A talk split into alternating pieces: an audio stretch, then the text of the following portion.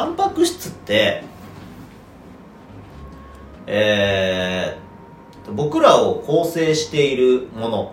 は基本的に水と油とタンパク質なんですよ。ね。でじゃ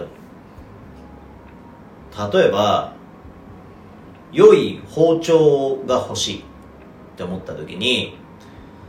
えっ、ー、と包丁の素材とか選ぶじゃないですか。包丁ってのセラミックもあるし、えー、その100均で売ってるような、まあ、ステンレスみたいなのもあるし、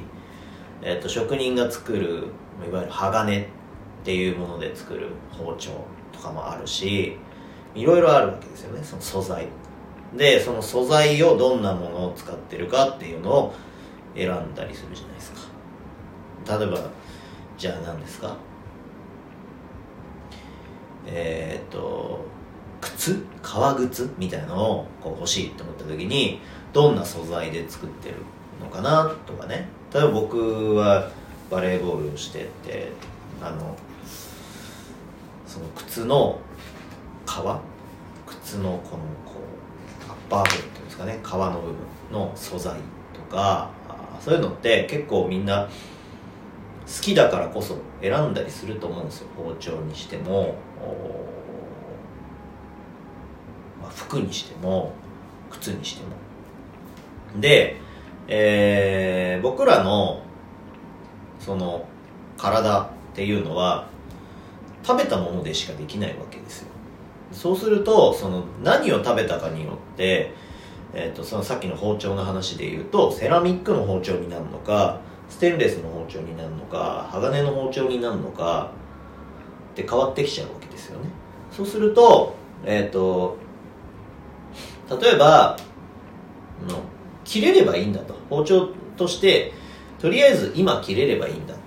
ていうのであれば切るっていう仕事が叶えばいいので何だって切れるわけ。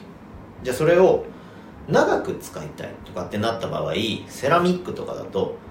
ちょっと持たないかなとかね、えー、きちんと職人さんが打ってくれた鋼の包丁であれば研ぎ直して何年も使い続けることができるみたいな。その素材によってどれぐらい持つかとかっていうのも変わってくるし、えーと、愛着みたいなのもきっと変わってくるしっていうのがあるわけですよ。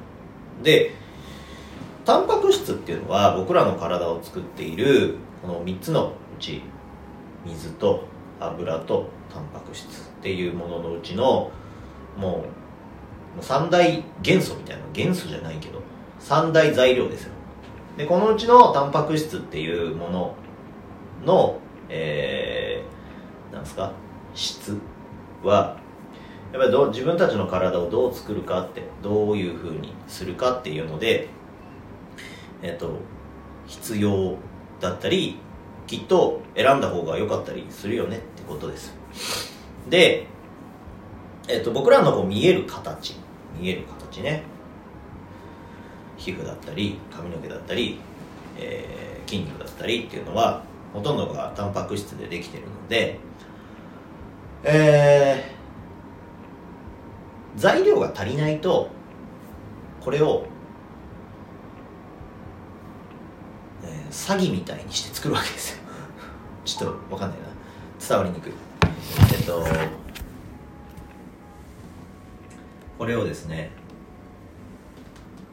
なんていうんですか？違法建築みたいにして薄く作っていくわけですよ。壁を薄くしたり